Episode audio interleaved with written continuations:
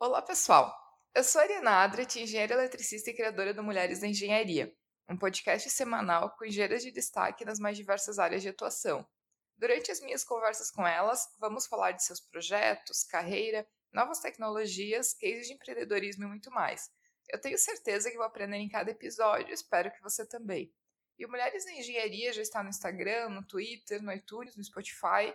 Você pode seguir o podcast em qualquer um desses lugares ou então acessar o nosso site www.mulheresnaengenharia.com. E a minha convidada para esse episódio é a Erika Kido, engenheira de controle e automação, formada em Manaus e que hoje está vivendo em Tsukuba, no Japão, para fazer seu doutorado em ciências da computação. Eu tenho certeza que vou aprender muito com a nossa conversa e espero que você também.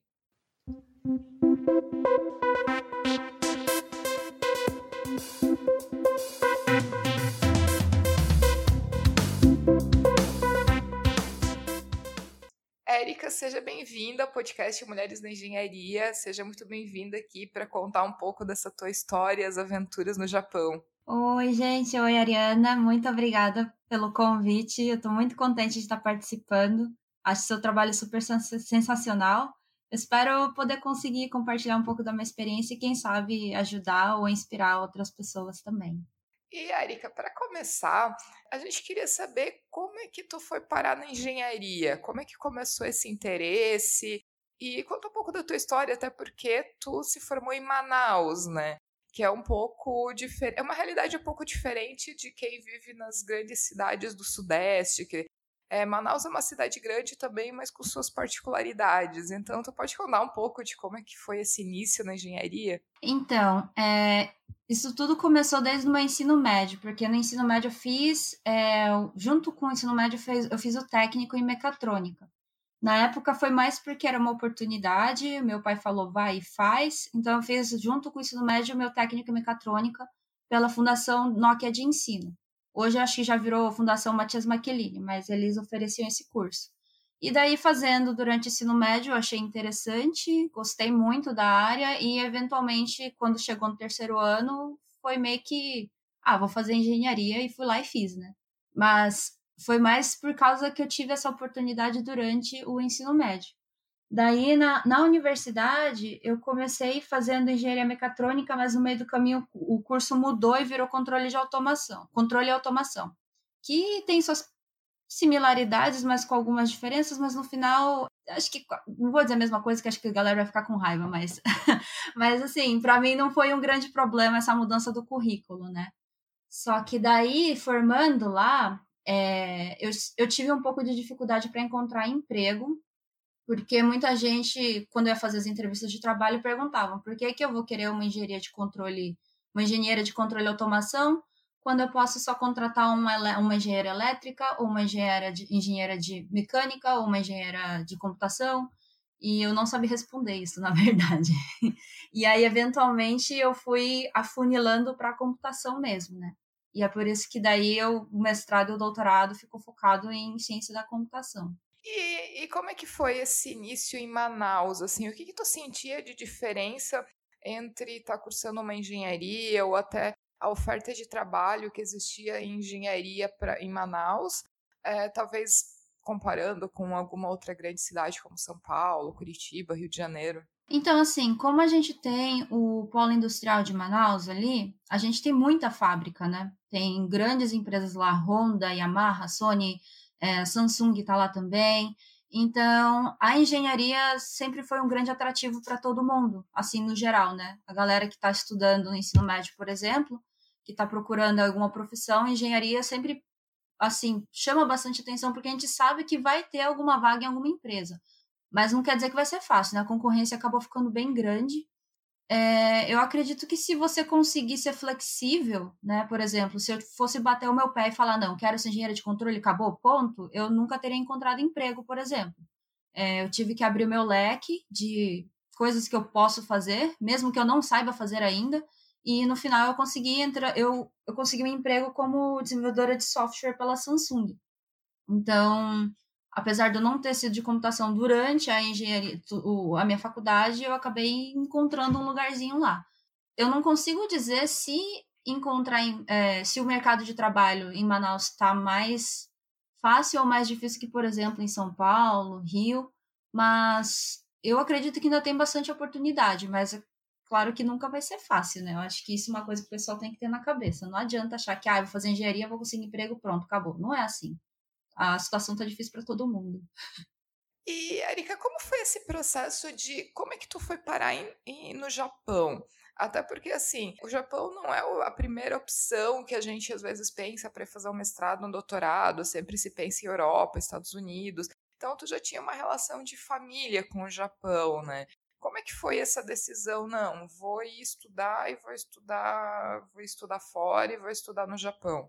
Então, é, eu tô aqui no Japão pela bolsa do governo japonês chamada MEXT, né? E o meu pai sempre soube dessa bolsa. Então, desde que eu me conheço por gente, o meu pai falava dessa bolsa. Ai, estuda bastante para um dia você conseguir estudar lá. É, até eu terminar a faculdade, eu, na verdade, eu não tinha interesse em seguir mestrado nem doutorado. Eu, na verdade, eu nunca tive muito contato com a vida acadêmica lá no Brasil, então, para mim, assim, eu tinha feito PAIC e tudo, mas eu não conseguia ver um futuro seguindo ali. Mas depois que eu comecei a trabalhar e eu, onde eu trabalhei era o Instituto de Pesquisa da Samsung, eu vi que o mestrado e o doutorado é algo que pode agregar muito na pessoa e a gente pode desenvolver muita coisa. Então eu decidi, quero fazer mestrado. Só que uh, fazer mestrado em Manaus, enquanto eu estava trabalhando, para mim não pareceu uma possibilidade assim muito, assim, não pareceu muito viável para mim, porque eu achei que ia ser realmente muito difícil. Então, pensei, vou tentar uma bolsa para estudar e talvez, se eu conseguir, é, me dedicar exclusivamente para o mestrado. E daí eu lembrei da bolsa que meu pai tinha falado do MEXT, foi quando eu apliquei. E como essa é uma bolsa muito boa, eles é, pagam todos os custos com relação à faculdade, eles ainda te dão um valor, assim, que eu considero muito bom para a gente sobreviver aqui no Japão. É, eu decidi tentar e graças a Deus eu consegui, né? Ainda bem que eu consegui. Mas realmente, assim, eu tive é, esse, digamos assim, esse incentivo pelo lado do meu pai, né? E até para quem tiver interesse de saber mais sobre essa bolsa de estudos e tudo mais, tu tem um canal no YouTube que tu passa mais, tem os vídeos, tu comenta sobre a bolsa. Pode passar para o pessoal como que eles fazem para achar essas informações, se alguém quiser ir lá nos teus vídeos e saber mais detalhes. Então, eu tenho um canal, tá? É o Sadako, né? eu sempre falo S4DAKO, né? Um, lá eu tenho uma playlist chamada Meu Mestrado Bolsista do MEXT. Eu basicamente explico questão do processo de seleção, como é que você faz para encontrar o orientador, como é que faz para escrever projeto de pesquisa, tudo mais focado nesse programa. E claro, se vocês, se as pessoas tiverem interesse, pode procurar, por exemplo, no site da embaixada japonesa ou no site dos consulados japoneses que tem no Brasil, que lá tem todas as informações. Essa bolsa ela é oferecida todo ano.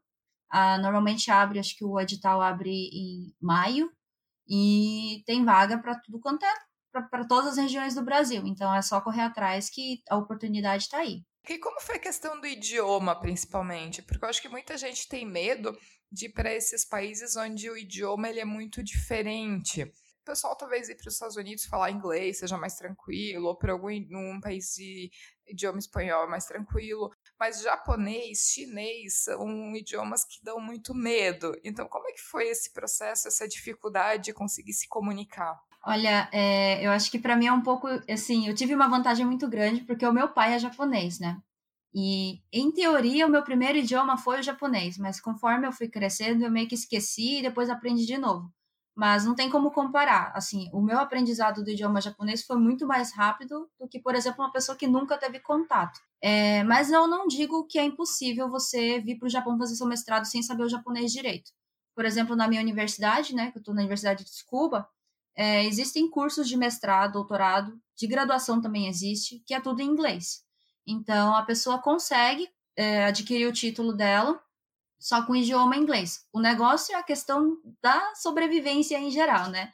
É você ir no supermercado, você ir no médico, você correr atrás de burocracia em banco. Isso tudo vai ser em japonês e se você não souber nada, realmente vai ser muito difícil.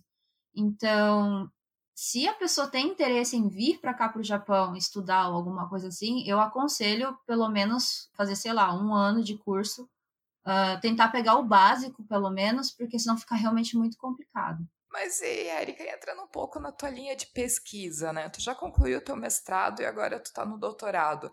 Então, pode começar comentando com a gente um pouco e contando um pouco exatamente do que, que era o teu mestrado, qual foi a tua linha de pesquisa e no doutorado tu continuou, na verdade, desenvolvendo o mesmo trabalho ou não? Tu foi para uma área um pouquinho diferente? Então, o meu mestrado ele foi focado em, é, no campo de processamento de linguagem natural, é, reconhecimento de padrões. Né? O meu laboratório, na realidade, é um laboratório de visão computacional, mas os métodos que são utilizados lá podem ser aplicados também em dados de origem que a gente chama de linguagem natural, né, que é os textos que a gente tem na internet, e a ideia era conseguir modelar os textos de forma que a gente consiga uh, é, extrair, por exemplo, informações de opinião, ou, ou, então classificar documentos, ou então até mesmo entender se, uh, se um texto tem um sentimento bom ou ruim.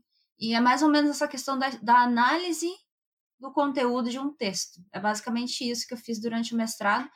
E no doutorado eu tô tentando seguir nessa área, só que eu tô, eu tô me batendo um pouquinho, mas eu acho que eventualmente vai dar tudo certo. mas e que tipo de aplicação prática existe hoje, assim, que já tem disponível no mercado, ainda está mais em linha de pesquisa? Porque a gente ouve falar mais de linguagem natural para dispositivo de reconhecimento de voz, né, como os assistentes pessoais e tudo mais. Mas e que aplicações que tem mais esse reconhecimento de texto? Um, por exemplo, se a gente pegar uh, sites que fazem listagem de filmes e o pessoal escreve é, reviews dos filmes, diz se o filme foi bom, se foi ruim, a opinião que eles deram. É, o pessoal que criou o filme, por exemplo, eles podem pegar esse emaranhado de reviews, uh, analisar e ter uma noção geral de como que as pessoas perceberam o filme. Ou então, por exemplo, uma Amazon da vida pega o review lá de todos os, os um, os produtos que eles têm e eles conseguem ter uma noção mais concreta. Ou então, pensamos assim, numa biblioteca digital, você precisa classificar uh, os livros ou os artigos que você tem baseado no conteúdo. Uh, se você conseguir analisar o texto, você também consegue fazer tudo isso de forma automática, né?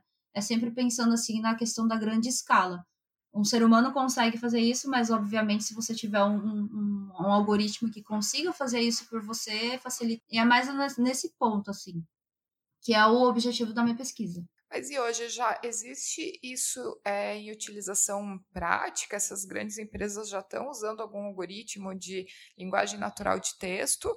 Ou não, ainda está no nível de pesquisa? Não, isso já está. É, eu acredito assim, pelo que eu até onde eu conheço, já está sendo amplamente aplicado. A Google é muito forte nisso, tá?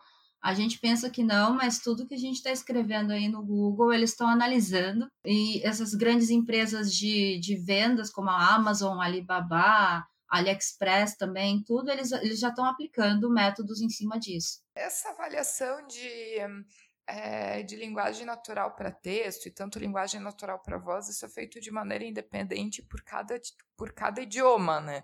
Não é Sim. é feito de maneira, de maneira global. Então, em que idioma que tem trabalhado? No inglês, português, japonês? Tua área de pesquisa é linguagem, em qual linguagem natural? Por enquanto, eu já trabalhei principalmente no inglês, mas eu tenho trabalho feito também no japonês obviamente, acho que trabalhos em cima do, do, idioma inglês, assim, tem muita gente fazendo, e eu precisei trabalhar num, num projeto bem específico com relação ao japonês e não tinha nada, assim, pelo menos não publicamente disponível, então eu tive que focar um pouquinho mais nisso. Mas tem um trabalho aí também de, por exemplo, se você fizer um modelo no inglês, como é que você consegue transferir isso para outros idiomas? Isso também é um interesse que eu tenho, mas que eu ainda não consegui entrar mas é uma área que também me chama muita atenção. E nesse, nessa área também de linguagem natural de texto, não entra também muita coisa dos bots e de cada vez mais se começar a criar textos automáticos nos Sim. sites pela internet, de maneira que não seja necessário uma pessoa lá atendendo, editando, e que não fique aquele texto quadrado, assim, que parece que é muito artificial, né?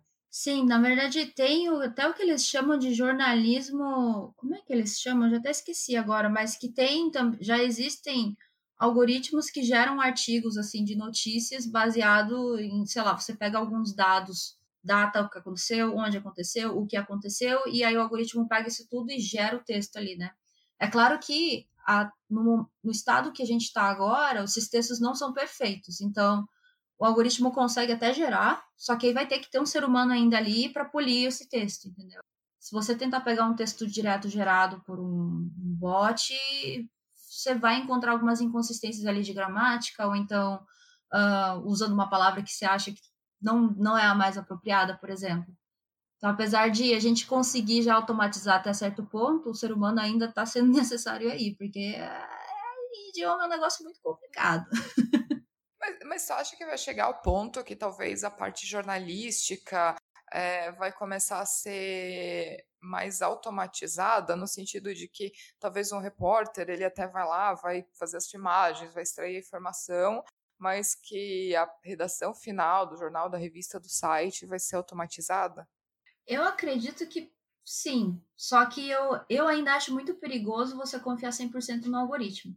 É, um exemplo que teve, por exemplo, eu não lembro quem foi que fez um bot no Twitter, que a, o bot simplesmente ia aprendendo com as, os, os RTs que ele recebia, e no final ele estava falando um negócio absurdo, racista, nazista, os negócios assim que você não tem controle, né?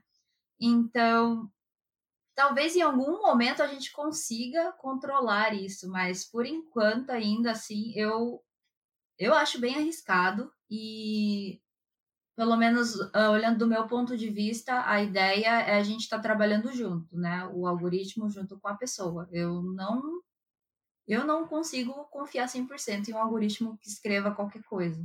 É, eu acho que assim, a inteligência ela é artificial, mas ela é um reflexo da inteligência de das pessoas que estão inserindo os dados, né? Então, se a pessoa que está inserindo os dados ou que está treinando o algoritmo não, não tiver um padrão moral de acordo, o algoritmo também não vai ter um padrão moral muito bom como consequência. Então, sim, acaba sim. sendo. E tu lembra de mais algum tipo de aplicação interessante que tu pode compartilhar, até de curiosidade para o pessoal que não é da área, mas que talvez pode pensar em, em, linguagem natural, tanto de voz quanto de texto, como uma área de pesquisa, de interesse, que pode começar a trabalhar nessa área? Olha, uma coisa que eu tenho muito interesse, mas que ainda eu sou vista com um pouco de preconceito, é essa questão da geração de textos, por exemplo, ou, ou de áudio, para entretenimento. Eu, inclusive, eu tenho uma pesquisa de geração de memes. É você pegar. que legal. Sim, você é, pegar um artigo de notícia e dali você gerar um meme dali. É, eu recebi bastante, assim, sabe? Eu, eu, como é que eu posso dizer? O meu professor estava muito receoso com a, com a ideia, mas eu acho que o, o, algoritmo em si ele achou interessante, por isso que ele deixou levar para frente. É que na verdade o teu professor era japonês, né? Porque quem é o, o, país que é o rei dos memes é o Brasil, então já pensou se tivesse um algoritmo, quanta gente que não ia ter o que fazer, porque perde horas e horas fazendo meme? É, é então, eu achei assim, para mim é uma, é uma coisa bem interessante e tem gente fazendo pesquisa nisso, sabe? Então, uh, eu acho que a questão é, é, como é que eu posso dizer? tem claro que você, tem que sempre pensar na, no, no, objetivo social do negócio, quanto que a sociedade pode ganhar, mas eu acho que entretenimento é um valor muito grande, tem um valor muito grande, e eu acho bem bacana de trabalhar em cima. Eu não sei se, por exemplo, a galera de, de NLP normalmente já vem com essa cabeça de tem essa ideia de que isso pode ser algo sério, sabe? Então, bem, é, é um, uma área que eu acho interessante e que talvez possa interessar, principalmente os BRs, né? Eu acho que é, o pessoal talvez tem mais essa linha de, de pensar nisso como algo para data science, algo para é, pesquisa, para grandes empresas avaliarem é, dados que existem hoje em grande escala, né? Sim, sim. E não em aplicações um pouco mais distintas, mas que também acho que tem potencial, porque se for ver a indústria de entretenimento no mundo, ela, ela envolve alguns bilhões e trilhões de dólares. Então, ah, com então certeza, com certeza.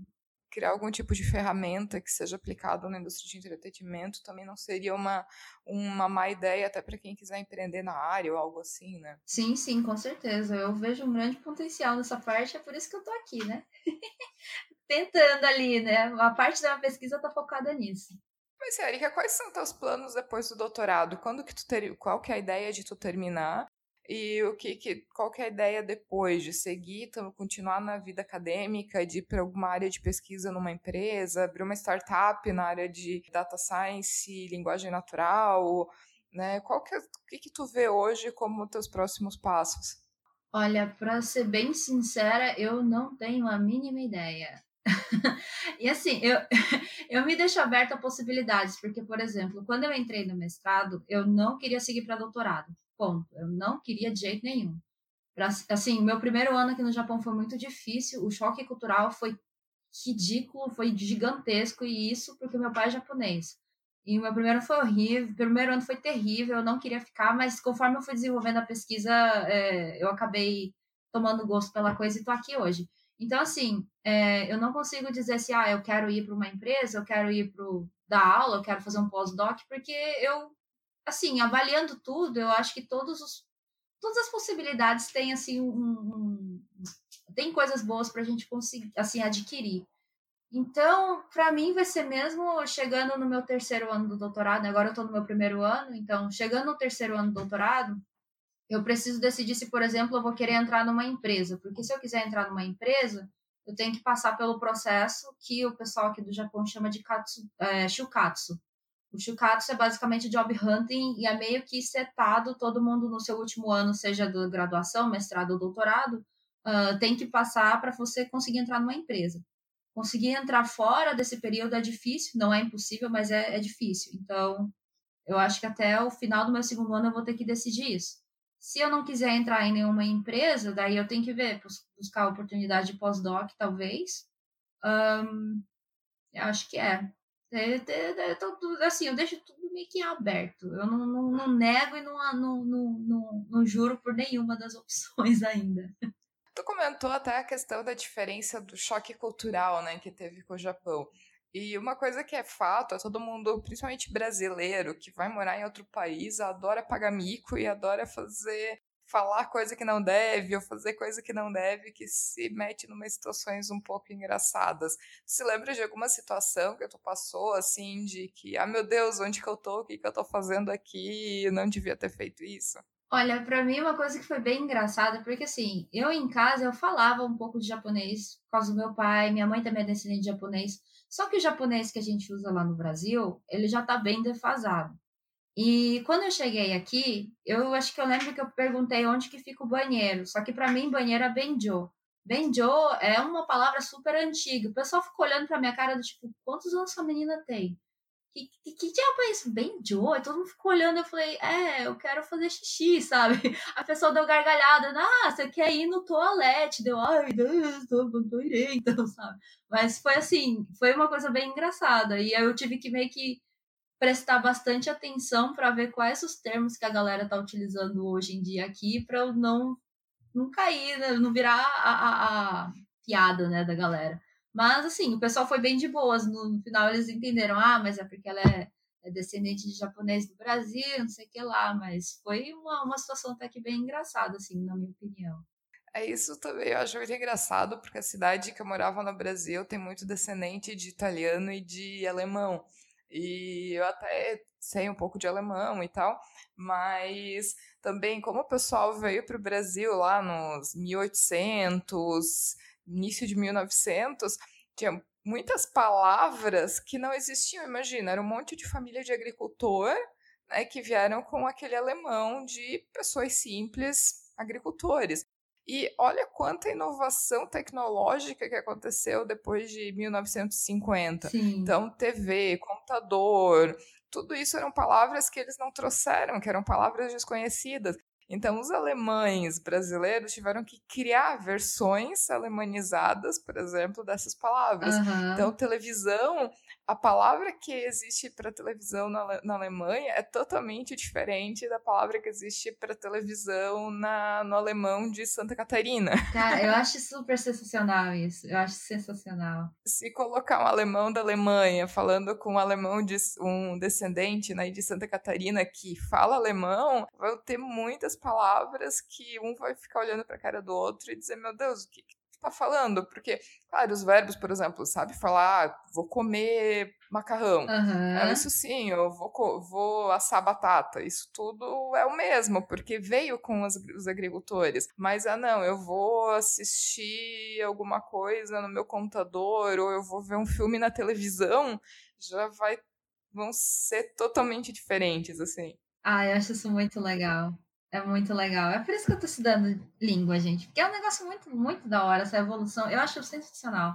E por falar em idiomas, conta pra gente, além do japonês e do português. Pessoal, eu sempre brinco assim que é, hoje falar inglês, ninguém mais tem desculpa para não falar inglês, né? Muita Concordo. gente começa, ah, mas com, com, um milhão de desculpas de não tenho tempo, não tenho dinheiro, não tenho isso, não tenho aquilo, né? E é praticamente hoje é obrigado. Na verdade, eu até brinco que hoje, como toda da área de computação, eu acho que hoje saber programar é o novo inglês. Sim, sim. Aquilo que talvez uns que 10 anos atrás a gente pensava como o inglês sendo algo que era preciso e tal, e que todo mundo ia lá estudar e tudo mais. Hoje o inglês ele já não é mais isso. O inglês já é um pressuposto básico que nem tu tem que saber ler e escrever, tu tem que saber inglês. E hoje eu vejo nesse papel programação que as pessoas têm que começar a buscar, independente da área que atuam, independente do que fazem, mas tem que buscar um conhecimento básico de programação. Sim. E muita gente ainda está na desculpa do inglês. Então, conta pra gente como que foi seu processo com idiomas também, a dificuldade, como é que tu fez para aprender, algumas dicas para o pessoal. Então, o inglês, eu quando eu comecei a estudar, na época era considerado um, um um a mais, né? Então minha mãe falou: vai estudar inglês porque isso aí vai te ajudar a conseguir um emprego. E eu nem lembro quantos anos eu tinha, mas eu estudei quase seis anos. Mas uma coisa que me ajudou muito com o inglês foi escutar música. E escutar música e tentar entender o que, que a música tá falando, principalmente. Porque e tentar cantar mesmo. Isso para mim foi, foi essencial. Sem isso, acho que eu não eu não estaria com o meu nível de inglês que eu tenho hoje. Além do inglês, eu falo japonês agora, mas não é aquelas coisas ainda, tá? Assim, eu me viro com, inglês, com, com o japonês. Eu estudei um tempo um pouco de coreano também, porque, de novo, música. Eu sou muito fã do K-pop, as músicas coreanas, o pop coreano. E por querer entender também o que, que eles estão falando nas músicas, eu estudei também. É, eu acho que quando você que é quando você precisa aprender um idioma, é essencial, é crucial você encontrar uma motivação muito forte. Porque logo que você começa a estudar, claro, você está empolgado, você vai lá e, ah, eu vou fazer minhas aulas de, de inglês, sei lá. Só que aí começa a bater em gramática, começa a bater em vocabulário. Ah, eu não sei disso aqui. E aí começa. E tudo isso, se você não tiver uma motivação maior, além do tipo preciso, você, você desanima e no final não sai com os estudos.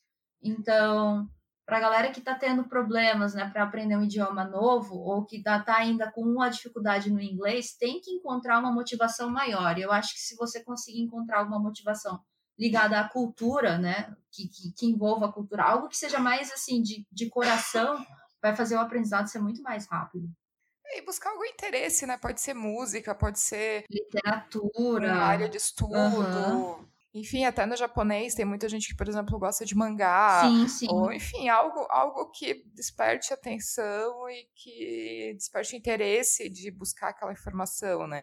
E, mas música também sempre foi uma coisa que me ajudou muito de ficar vendo tradução, ficar entendendo. Sim, então, acho que música acaba ajudando muita gente, né? Ainda mais hoje que tu consegue buscar música em qualquer idioma. Tu entra no Spotify, tu acha música acha K-pop, acha música de qualquer país para ouvir, então acaba facilitando bastante. Com certeza. Mas, Érica, até pra gente finalizar o nosso bate-papo aqui, que eu acho muito bacana até conhecer essa tua experiência de, de vida no Japão, é, tu pode deixar até uma mensagem e deixar um recado para quem está ouvindo a gente, tanto dessa tua experiência de estudar fora, alguma dica de carreira, alguma recomendação de livro, algo que tu queira deixar como mensagem final para quem está para quem tá nos ouvindo? Então, uma coisa que eu gostaria de falar é assim, principalmente para quem ainda está aí no seu ensino médio, que ainda está meio indeciso, não sabe o que faz, o que faz, é...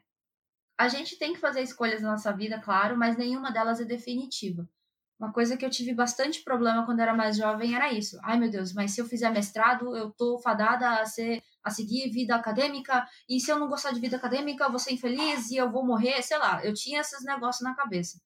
E conforme eu fui crescendo e vivendo, eu vi que não é realmente assim. É, por exemplo, eu fui, comecei um pouquinho a trabalhar numa empresa, no final eu gostei da ideia de seguir na vida acadêmica, aqui eu estou. Quem sabe lá para frente talvez eu me desencante com a vida acadêmica e eu queira entrar numa empresa e começar a desenvolver produto de forma mais né, aplica aplicada. E a gente vai seguindo a vida assim. Eu acho que o mais importante é você tentar definir o que, que você quer hoje, né? Onde você quer chegar e como você vai chegar. Depois disso, você pensa depois. É, acho que uma coisa, não tentar pensar como o último objetivo, assim, sei lá, é pensar, tipo, hoje e eu super bem sucedida com minha família, com, sei lá, qualquer coisa que você pode achar que seja super bem sucedido. É, tentar ir por passos e não, e não ficar muito noiado com a questão de, ah, se eu fizer isso, é isso para o resto da minha vida, porque a gente sempre tem escolhas. Então, se você decidir que você não gosta mais, você troca e é só ir batalhando e, e, e trabalhar bastante para conseguir chegar onde você quer.